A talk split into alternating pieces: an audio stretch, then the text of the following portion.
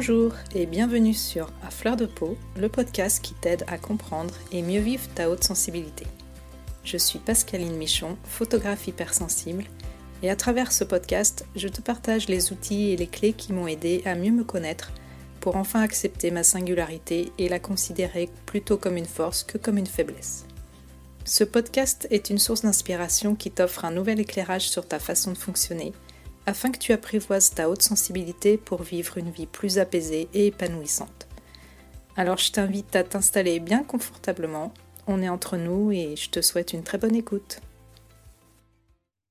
Bonjour, je suis ravie de te retrouver pour ce nouvel épisode. Il y a quelque temps, j'avais enregistré une interview avec Nicole Gevray qui était venue échanger sur le thème de la haute sensibilité et de l'entrepreneuriat comme outil de développement personnel lors de l'épisode 14.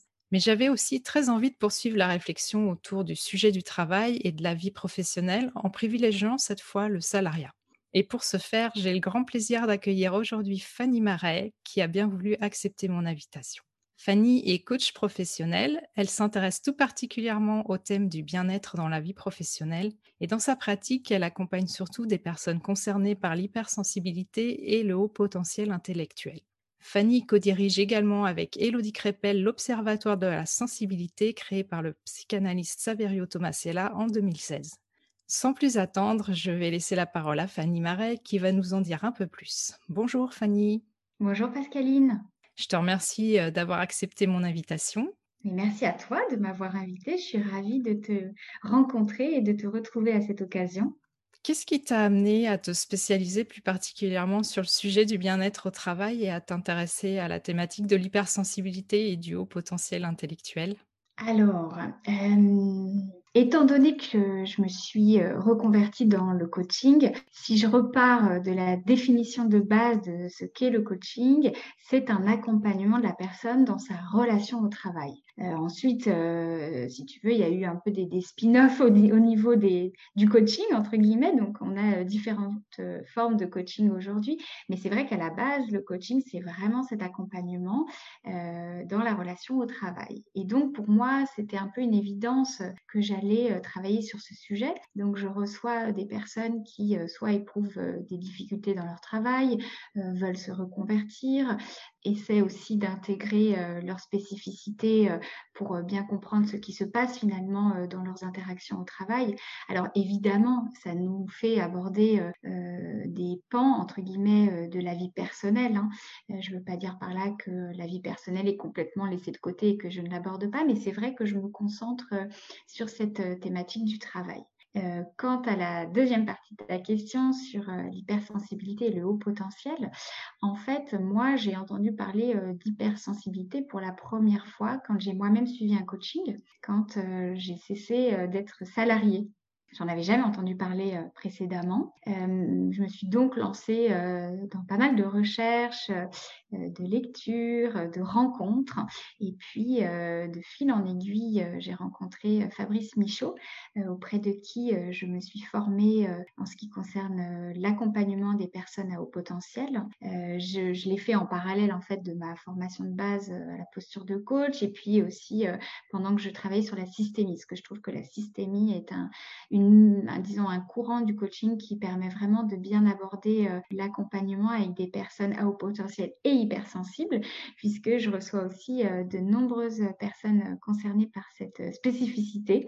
Euh, je crois qu'au début, en fait, je m'étais pas totalement affichée sur le sujet. D'ailleurs, ma, résolution coaching, on n'entend pas qu'il y a une spécificité sur l'hypersensibilité, mais c'est vrai qu'au fur et à mesure, j'ai compris que finalement c'est là où euh, je me sentais bien, aussi certainement parce que je, je, connais bien le sujet et que c'était important pour moi euh, d'y aller à 100%. Euh, donc moi, à travers le podcast, c'est vrai que je mets plutôt l'accent sur l'hypersensibilité. D'après ce que tu as pu constater avec ta pratique de coach, peut-être, est-ce que selon toi, les hypersensibles sont plus à même de se questionner par rapport au travail? C'est une bonne question. Euh, je pense que euh, tout vient de ce sentiment de décalage. C'est-à-dire que le fait d'avoir cette sensorialité élevée, le fait de recevoir des stimulations sensorielles en permanence, fait que les personnes hypersensibles peuvent douter d'elles-mêmes et se remettre beaucoup en question. Alors, j'ai la sensation qu'à partir du moment où on se remet soi-même en question, on remet aussi euh, facilement en question finalement euh, notre environnement et puis peut-être euh, les évidences que l'on trouve sur notre chemin. Alors si on se parle du monde du travail, c'est un monde qui est très normé finalement et donc on peut en effet venir à, en venir à s'interroger sur le fait que pourquoi est-ce que finalement une journée de travail serait de 9h à 18h Pourquoi est-ce que au travail on me demande d'être une autre personne que dans ma vie personnelle pourquoi est-ce que j'ai pas le droit d'exprimer mes émotions en entreprise, par exemple? Mmh. Donc c'est vrai que les, personnes hypersensibles euh, ont tendance à euh, questionner euh, ces évidences. Et puis je pense que pour répondre plus complètement à ta question, il y a aussi la notion de sens hein, sous-jacente à tout cela. c'est drôle parce qu'il y, y a, souvent des personnes que j'ai en, accompagnement qui me disent bah oui, mais tout le monde, euh, tout le monde cherche du sens dans son travail. Et en fait, je leur explique que non, tout le monde ne cherche pas euh, du sens dans son travail. C'est-à-dire, euh, tout dépend aussi de la valeur que l'on accorde à son travail, de la place qu'on lui donne dans sa vie. Et j'en parle aussi dans le livre. Hein, il y a des personnes qui n'ont pas forcément besoin de mettre beaucoup de sens dans, dans, leur travail parce qu'elles le mettent par ailleurs dans leur vie privée, par exemple. Oui, dans d'autres domaines. Exactement. Donc du coup, c'est un peu ce que tu disais, les personnes hautement sensibles sont souvent euh, idéalistes, elles ont des valeurs fortes et on retrouve fréquemment euh, justement un fort besoin de sens dans la vie comme au travail. Est-ce que cette façon de voir les choses n'amène pas les hypersensibles à subir des désillusions justement dans le monde de l'entreprise, par exemple, qui peut être un monde euh, très compétitif et dans le monde du travail en général? Alors, tu disais euh, que ces personnes euh, hautement sensibles peuvent être euh, idéalistes. Moi, j'ai envie de dire déjà dans un premier temps que tant mieux. On a besoin d'idéalistes, comme on a besoin de pragmatiques, comme on a besoin de, toute une diversité pour faire ce monde. et puis, c'est bien aussi d'avoir des, des, idéalistes parce que ça rééquilibre un peu les choses quand même dans un pays quand même à tradition cartésienne, je dirais. ça nous permet d'équilibrer un petit peu les choses, euh, sachant qu'on peut aussi être rationnel et intuitif à la fois et que euh, l'un n'empêche pas l'autre. Alors, euh, une fois cela dit, tu parlais des désillusions. Alors, je mmh. pense que tout le monde peut en vivre hein, en entreprise. Maintenant, la différence avec les personnes très sensibles, c'est que cette déception, elle va certainement être plus intense. Euh, on sait que cette notion d'intensité, c'est ce qui traverse hein, la définition euh, de l'hypersensibilité. Donc, mmh. quand euh, la déception est intense, finalement, qu'est-ce que j'en fais? Qu'est-ce que j'en fais de cette déception? Est-ce que je la mets de côté parce que de toute façon j'ai besoin de ce travail pour gagner de l'argent? Et puis peut-être que finalement je vais arriver à faire bouger les choses de l'intérieur? Ou alors cette déception, cette désillusion, elle me fait souffrir. mon corps me dit qu'il est temps que j'arrête de me, de me contraindre dans ce job qui finalement ne me satisfait plus. Voilà, il y a mille, mille façons, je pense, hein, mmh. de vivre cette désillusion chacun euh, va la, vivre euh, à sa façon. Euh, encore une fois, c'est c'est un peu la même chose que ce qu'on disait précédemment. Ça dépend aussi de la place que l'on donne au travail dans sa vie. Est-ce que le travail est primordial pour moi? Est-ce qu'il est structurant? Ou est-ce qu'au contraire, euh, je vais plutôt aller euh, euh, me concentrer sur des activités privées qui vont faire que je vais aller me nourrir de cette façon-là? Mmh, tu, parlais, tu parlais aussi de compétition. Mmh. je sais que, comme tu disais, tu as interviewé aussi des, personnes sur le sujet de, de l'entrepreneuriat. Je mmh. pense qu'il y a des personnes hypersensibles qui peuvent être perturbés aussi parfois hein, par le fait que euh, même quand on est entrepreneur, il peut y avoir de la compétition. Euh, alors certainement moins parce que euh, surtout quand on se reconvertit, on va attirer à nous des personnes qui nous ressemblent. Donc ça peut être très différent. en revanche, c'est vrai qu'en entreprise, la compétition, elle est plutôt très présente. Donc je crois que la question à se poser, c'est jusqu'où en fait je suis prêt ou prête à jouer le jeu de cette compétition et comment est-ce que je m'en accommode ou pas. Et en fonction de cette réponse, on, va savoir finalement si on doit rester, si on doit partir ou si on peut finalement s'en sortir en interne. Mmh, pas toujours simple. Oui. Une autre tendance des hypersensibles, c'est d'être attentif aux détails, du coup, d'être plutôt minutieux, d'où peut-être une tendance au perfectionnisme. Et si on prend en compte aussi la sensibilité à l'environnement et la surstimulation, est-ce que ça peut créer un terrain favorable au burn-out? Alors, cette question de, du perfectionnisme, elle revient vraiment souvent et c'est vrai que moi, j'essaye à chaque fois de dire que euh, le perfectionnisme, c'est une plaie en fait. Il ne mmh. faut pas qu'on se voile la face en se disant non, mais c'est une qualité quand même euh, d'être perfectionniste, etc.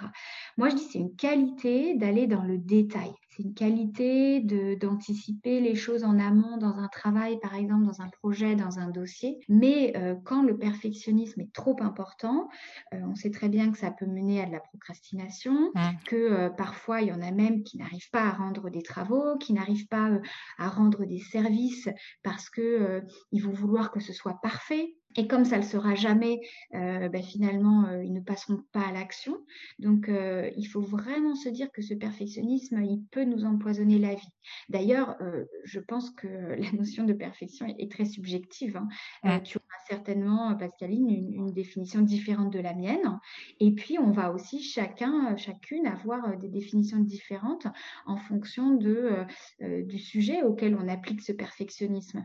Alors, si on prend le, cas de, l'entreprise, euh, imaginons que j'ai euh, une, note de synthèse à rendre. Allez, euh, soyons fous, une note de synthèse. enfin, moi, j'adore ça, mais je sais qu'il y a des personnes qui vont pas du tout aimer.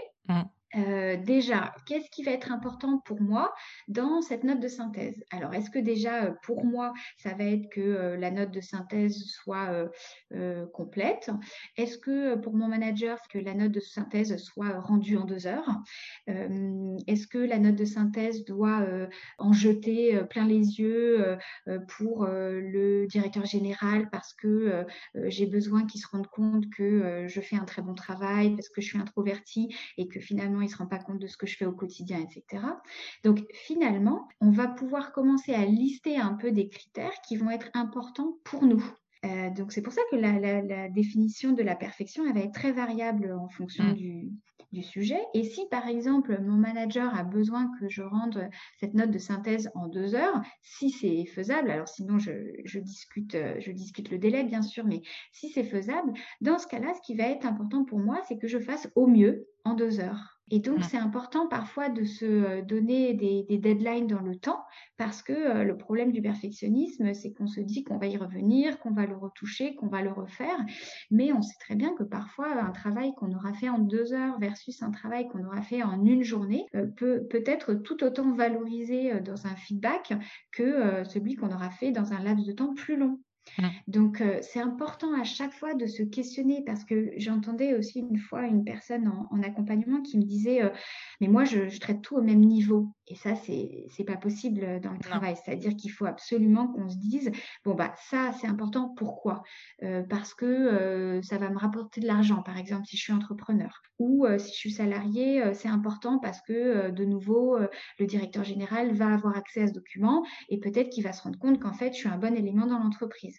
Vraiment, à chaque fois, c'est de définir l'objectif, de, de, construire un, un plan d'action, entre guillemets, ou des, un minima de lister des critères par rapport à ça. Mmh. Alors, dans ta question, il y avait aussi le, la notion de, burn-out.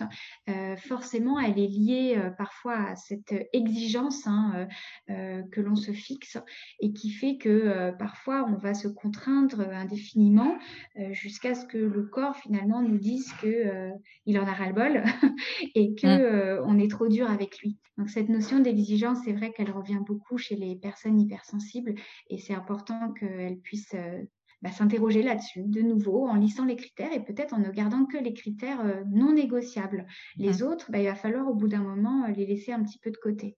Et tu parlais aussi de la reconnaissance. C'est vrai que les hypersensibles euh, ont souvent besoin de cette reconnaissance par, par la hiérarchie, par leurs collègues, etc. Et du coup, on peut être assez frustré par rapport à ça si on n'en a pas. Qu'est-ce que tu peux nous dire par rapport à ça? Oui, le, besoin de reconnaissance, tu as raison, euh, fait partie euh, des, besoins que j'ai essayé de lister par euh, famille dans, le livre. moi, ma position sur ce sujet, c'est qu'il est important finalement de se rendre compte que la première personne qui doit se donner ou nous donner de la reconnaissance, c'est nous-mêmes. Mmh. Euh, ça paraît être un peu euh, une évidence ou euh, peut-être limitatif, mais en fait c'est crucial. déjà, il faut se dire que dans le monde du travail, il y aura peu de moments où on aura des signes de reconnaissance. Mmh. Et souvent, ces signes de reconnaissance, ils ne, sont pas ceux que l'on attend. La plupart du temps, en fait, ce sont des signes de reconnaissance financiers et euh, on se rend compte dans les études, j'en cite quelques-unes dans le livre, que finalement le, besoin d'augmentation ou de prime euh, n'est jamais ce que les salariés placent en premier. Mmh. Euh, c'est tout bête à dire, mais parfois c'est juste un merci, un bravo, et euh, quand on fait un feedback, c'est important de le conditionner au comportement en fait hein, et non à l'identité de la personne. Euh, mais malheureusement, il y a peu de managers qui savent faire euh, des feedbacks en bonne et due forme. Donc tout ça pour dire que ça peut être important que chacun se donne ses propres signes de reconnaissance. Mmh. Et comme je l'évoquais dans l'introduction, j'ai enregistré un épisode avec une autre invitée sur l'entrepreneuriat qui peut être une solution quand on ne colle pas au standard entre guillemets du salariat. Mais pour autant, tout le monde n'a pas, pas forcément l'envie ou la possibilité de se mettre à son compte. Qu'est-ce qu'on peut mettre en place euh, quand on est hypersensible pour, euh, en quelque sorte, réenchanter son travail, si on peut dire, avant d'envisager de changer de carrière, par exemple? Parce qu'on ne peut pas forcément choisir ses horaires de travail, son environnement, sur quoi on peut agir pour se sentir mieux. Oui, c'est vrai qu'on va pas toujours pouvoir euh, agir sur tout. Donc peut-être la première chose, ça va être le, contenu finalement de son poste. Euh, je disais précédemment, est-ce que je peux le faire évoluer en interne par exemple? Est-ce que euh, je peux proposer de travailler sur un projet transverse qui me permettrait d'être en interaction avec d'autres équipes et qui me sortirait un petit peu de mon quotidien? Euh, est-ce que je peux faire de l'intrapreneuriat, par exemple? Il y a des sociétés aujourd'hui qui le proposent. Je pense notamment euh, à Decathlon, euh, dont j'ai souvent discuté avec mon amie Marielle Barbe, qui a écrit un livre sur les slashers. Mmh. il y a des entreprises qui proposent aujourd'hui de pouvoir faire de l'intrapreneuriat, donc ça peut être aussi une solution. ça, c'est le premier point, c'est le contenu du poste. Ensuite, il y a forcément les relations de travail. Ça va être un gros sujet. Je lis souvent que on quitte un job euh, non euh, à cause de, ce que l'on fait dans ce job, mais à cause de son manager. c'est assez terrible hein, à lire.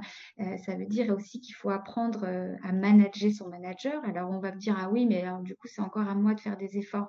Oui, enfin en même temps c'est nous qui sommes embêtés par le fait que ça se passe mal avec le manager. Donc de toute façon on ne peut agir que sur nous, on ne peut pas agir sur les autres, n'est-ce pas? Mmh. Donc c'est important aussi de se dire que peut-être il y a euh, des questions à se poser sur ces relations de travail. Est-ce que je mets bien mes limites vis-à-vis de ce manager euh, euh, qui bah, peut-être a une, disons, une attitude parfois un peu toxique envers moi. Est-ce que je me protège de cette toxicité ou est-ce que je suis au contraire dans une posture de sauveur qui me fait rentrer dans ces relations toxiques? Parce que le problème du terme sauveur, c'est que souvent on a l'impression que c'est positif. Du coup, moi, je, fais toujours un petit peu exprès, euh, par provocation, hein, mais gentiment euh, dans mes accompagnements, euh, de dire aux personnes, mais est-ce que vous êtes OK avec le fait de, de vous faire traiter comme une serpillière Parce que quand on dit qu'on est sauveur, on se, on se dit qu'on fait de, quelque chose de, de beau en fait, de positif. Mm. Mais le fait de sauver, euh, c'est pas forcément euh, la même chose que le fait d'aider ou d'accompagner. Donc, euh, si on veut absolument euh, sauver son manager qui est débordé et qui nous demande de l'aider sur un dossier à 19h le soir alors qu'on était en train de partir, ça peut nous mettre dans une relation difficile pour la suite parce qu'on croit mm. que ça va lui faire plaisir et puis finalement le lendemain il va nous reprocher d'avoir bâclé le travail, par exemple.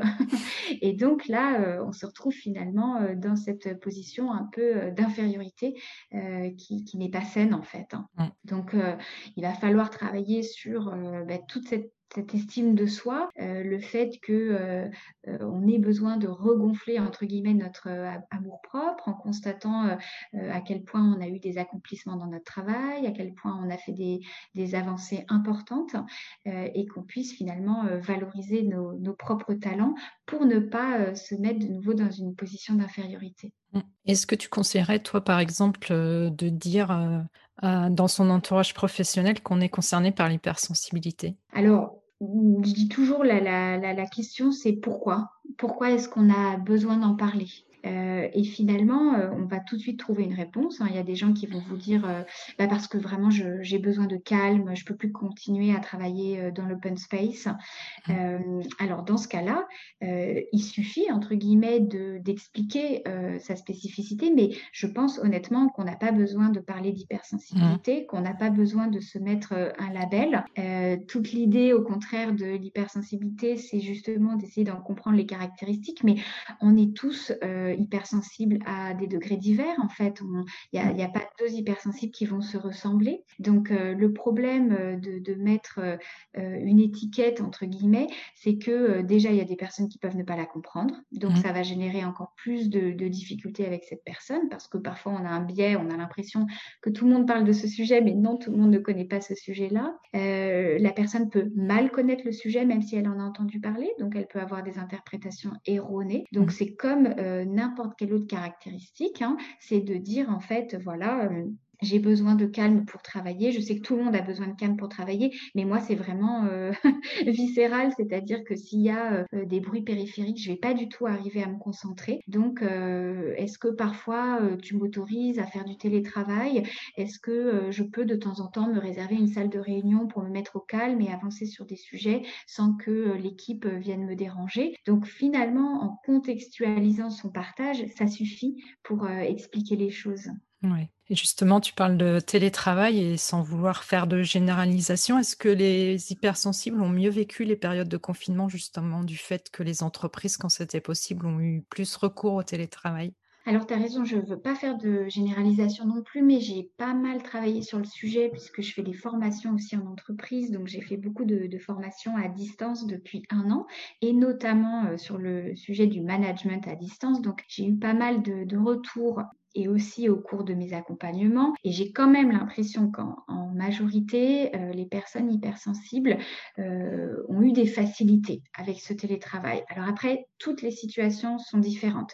Ça mm. va dépendre de euh, si vous habitez en ville et donc peut-être vous avez une surface plus petite que si vous êtes à la campagne. Est-ce que vous avez eu les enfants à la maison? Donc ça, ça peut être une difficulté parce que les enfants vont vous déranger au fur et à mesure de la journée, ils vont peut-être faire du bruit, donc ça peut être difficile pour vous de, se concentrer. Et puis, il y a euh, des personnes qui sont euh, euh, parmi les hypersensibles plus extravertis et pour qui le contact social a beaucoup manqué. Mais, encore une fois, en règle générale, pour des personnes hautement sensibles, peut-être plus introverties, ça a été plus facile, en fait, de télétravailler parce que qui dit pas de cohabitation dans les bureaux, dit pas de bruit intempestif, mmh. un bureau aménagé à son image ou à sa guise. Euh, ça veut dire euh, moins de stimulation sensorielle euh, qui épuise en fait les personnes hautement sensibles. Donc c'est vrai que pour certains, ça a été un peu l'âge d'or et qu'il y a aussi une inquiétude quant au retour au bureau et au fait que le télétravail va peut-être un peu s'alléger. Ça peut générer des sources d'angoisse. Hein. Oui, ça m'étonne pas. Est-ce que selon toi, il y aurait des métiers qui seraient plus adaptés pour les personnes hautement sensibles? Et à quoi il, faudrait être attentif pour pouvoir vraiment s'épanouir dans le, dans le salariat en fait? Mmh. Alors à quoi il faut être attentif? On a déjà cité quelques points précédemment. Il y a les relations de travail, il y a l'environnement, on en a parlé. Mmh. sur les relations de travail, je peux peut-être y revenir je pense souvent au, cas du, du, recrutement. C'est-à-dire que bon, quand on est déjà dans un poste, il y a des choses qu'on va pouvoir faire euh, évoluer, comme on disait par exemple sur son poste en interne. Mais quand on, rentre dans un, mmh. une nouvelle entreprise, euh, il y a énormément de, questions à se poser et de points à valider. Euh, moi, je conseille souvent d'être vraiment très attentif à son intuition. Parce que si par exemple vous passez un entretien, et que euh, au cours de l'entretien, vous êtes avec euh, la, personne qui va être votre manager, qu'elle a l'air plutôt euh, agréable. Mais que pendant l'entretien, quelqu'un frappe à la porte du bureau et qu'elle envoie balader cette personne. ça peut être parfois des signes, alors peut-être pas, hein, peut-être que c'est juste parce qu'elle ne voulait elle-même pas être dérangée pendant cet entretien, mais ça peut être aussi intéressant d'être attentif à toutes ces perturbations atmosphériques, entre guillemets. Vous mmh. pouvez aussi être très attentif quand vous passez dans les couloirs à comment les personnes travaillent, est-ce qu'on entend les mouches voler, est-ce que les personnes rigolent, est-ce ont l'air contentes d'être là ensemble, est-ce qu'il y a beaucoup de lumière dans l'open space, est-ce qu'il y a des bureaux fermés, est-ce que les gens sont habillés de façon très stricte, est-ce que les gens portent des couleurs? Il y a beaucoup de choses qui peuvent être des indices pour une personne hautement sensible. Et puis moi, je conseille toujours de faire énormément de, recherches en amont aussi sur Internet. il y a mmh. LinkedIn qui existe, qui est vraiment utile pour ça. Vous pouvez vraiment vous transformer en détective privé et, on sait que les personnes hypersensibles peuvent être d'excellents détectives privés parce qu'elles vont aller dans le détail. C'est clair. voilà. Et donc, on peut commencer par chercher des choses sur l'entreprise. On lit un article, on voit que dans l'article, le CEO dit quelque chose qui nous nous choque ou nous fait absolument plaisir au niveau des valeurs. Donc, peut-être on va se connecter avec des personnes qui ont travaillé dans cette entreprise il y a cinq ans, qui en sont parties, pourquoi elles en sont parties? Et puis, peut-être que ma cousine, elle connaît quelqu'un qui est dans l'entreprise et qu'elle peut me connecter avec cette personne. Voilà, moi, je conseille vraiment toujours de faire une énorme enquête en amont pour être sûr de euh, là où on met les pieds. Parce que c'est vrai qu'une fois qu'on est rentré, on peut faire évoluer les choses, mais plus à la marge. Mmh. Et euh, je parlais des valeurs, ça va être euh, primordial hein, pour les personnes hypersensibles. Ça va donc mmh. avoir un impact sur le choix de l'industrie, par exemple, dans laquelle on va travailler. Et puis après, tu parlais des, métiers. Est-ce qu'il y a des métiers qui sont plus favorables aux, personnes hautement sensibles? C'est une question qui est souvent posée. On retrouve souvent un peu les mêmes choses. On parle des métiers de l'accompagnement euh, mmh. parce que euh, ça va être des personnes empathiques, par exemple. Mais euh, je me permets de prendre peut-être un, exemple surprenant. si on est empathique, on peut être aussi un excellent ou une excellente commerciale. Euh, on n'y pense pas souvent parce que du coup, quand on se dit empathie, on se dit accompagnement, on se dit métier du soin, euh, métier de l'aide. Mmh. Et en fait, euh, d'être empathique, ça permet plein de choses. Et notamment d'être en, interaction avec nos clients de façon très fluide et très aisée au quotidien. Donc finalement, il y a beaucoup de jobs hein, qui peuvent convenir. Il faut vraiment tout simplement se poser la question de quel talent je veux mettre en œuvre au quotidien en fait. La clé finalement, c'est de mieux se connaître soi. On en revient toujours à ça. Oui, oui, c'est le préalable de base. Euh, là aussi, on a l'impression que c'est une évidence, euh, que une fois qu'on a dit ça, on n'a rien dit. Si, euh, en fait, il faut vraiment aller en, profondeur à l'intérieur de soi pour comprendre finalement ce qui est important pour nous. Peut-être ce que j'ai laissé de côté au fur et à mesure de toutes mes années en tant que travailleuse. Qu'est-ce que j'aimerais faire remonter à la surface Ça va nous permettre de de cheminer euh, au fur et à mesure et de trouver nos réponses. Mmh. Et du coup, c'est vrai qu'être hypersensible, ça peut parfois nous amener à vivre des situations difficiles, surtout quand on n'assume pas trop justement cette facette de notre personnalité, mais il y a quand même de nombreux bons côtés. Et qu'est-ce que selon toi les hypersensibles ont à apporter au monde du travail? Quels sont les atouts ou les qualités sur lesquelles on peut s'appuyer? On parlait de l'empathie précédemment. Euh, j'aimerais bien rajouter la créativité, euh, mais aussi l'innovation, parce que quand on pense créativité, on pense souvent euh, créativité artistique. la créativité, c'est aussi une façon différente de penser. Donc, il y a des personnes hypersensibles qui peuvent être très douées, qui peuvent pardon être très douées dans tout ce qui est R&D, recherche et développement. Mmh. je pense à l'intuition dont j'ai parlé précédemment. ça peut être des personnes du coup qui, dans les cabinets de tendance, vont être à la pointe, vont toujours sentir ces mêmes tendances. J'aimerais bien parler aussi de la transmission des émotions. Euh, c'est vrai qu'on va retrouver euh, pas mal de personnes hypersensibles dans les métiers euh, de formation parce qu'il y a cette notion de transmission et puis on travaille sur la matière émotionnelle puisque, en tout cas quand on est en présentiel, il y a cet échange hein, avec le groupe que l'on cherche à former et donc s'appuyer sur ces émotions et, et bien les connaître, ça va nous permettre de bien travailler avec eux. Je dirais qu'il y a aussi un goût pour la complexité. je parlais de notes de synthèse tout à l'heure. il y a des personnes hypersensibles qui sont très bons dans analyse et synthèse, donc mmh. ils vont être de très bons chefs de projet, par exemple. souvent des, des, métiers un peu transverses où il y a besoin d'avoir davantage de l'influence que de la hiérarchie. Mmh. Du coup, tu viens justement d'écrire un ouvrage qui est sorti chez les éditions Viber, qui est sorti le 14 avril et qui s'intitule Hypersensible, 10 séances d'auto-coaching pour bien vivre sa singularité au travail. Est-ce que tu peux nous en parler un petit peu plus? Oui, bien sûr. Alors, tous les thèmes qu'on a abordés euh, dans cet entretien y figurent.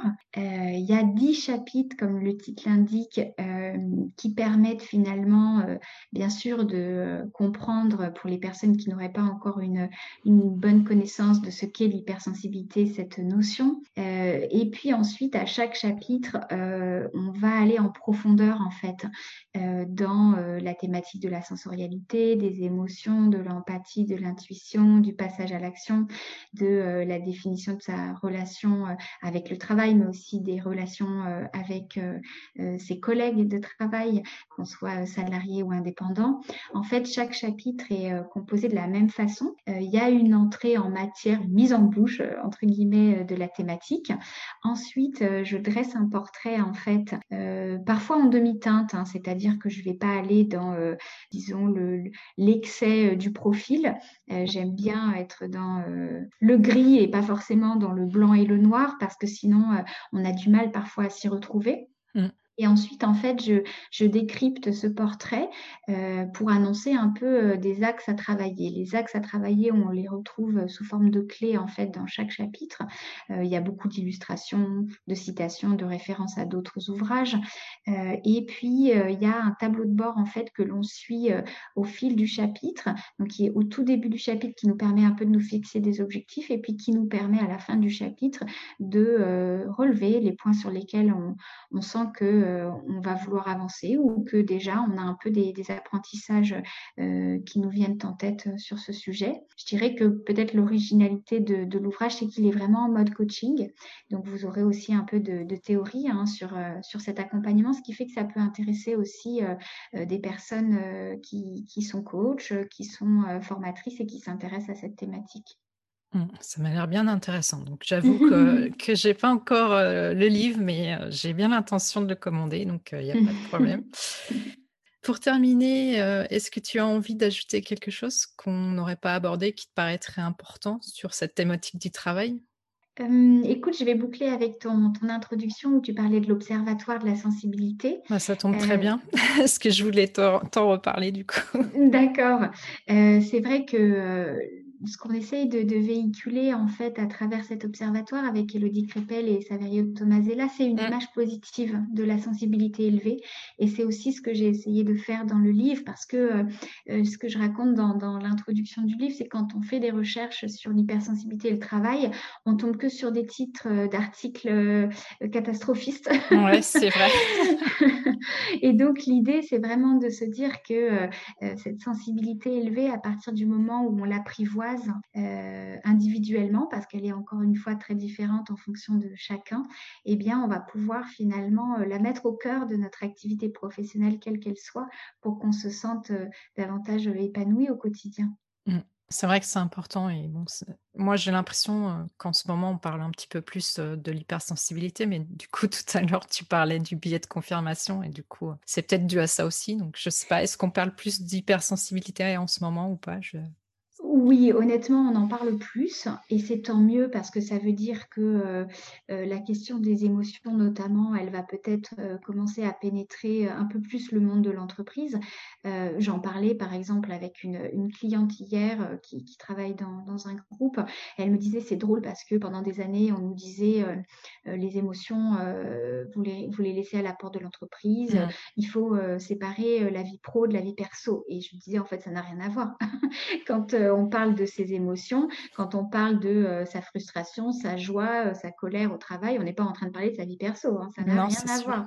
Donc c'est vraiment, ça part en fait d'une mauvaise interprétation de ce qu'est l'émotion. et elle me disait, c'est intéressant maintenant parce qu'on s'autorise enfin à se dire qu'on peut être un très bon manager quand on sait reconnaître ses émotions, savoir ce qu'elles nous disent et reconnaître par conséquent les émotions au sein de nos équipes.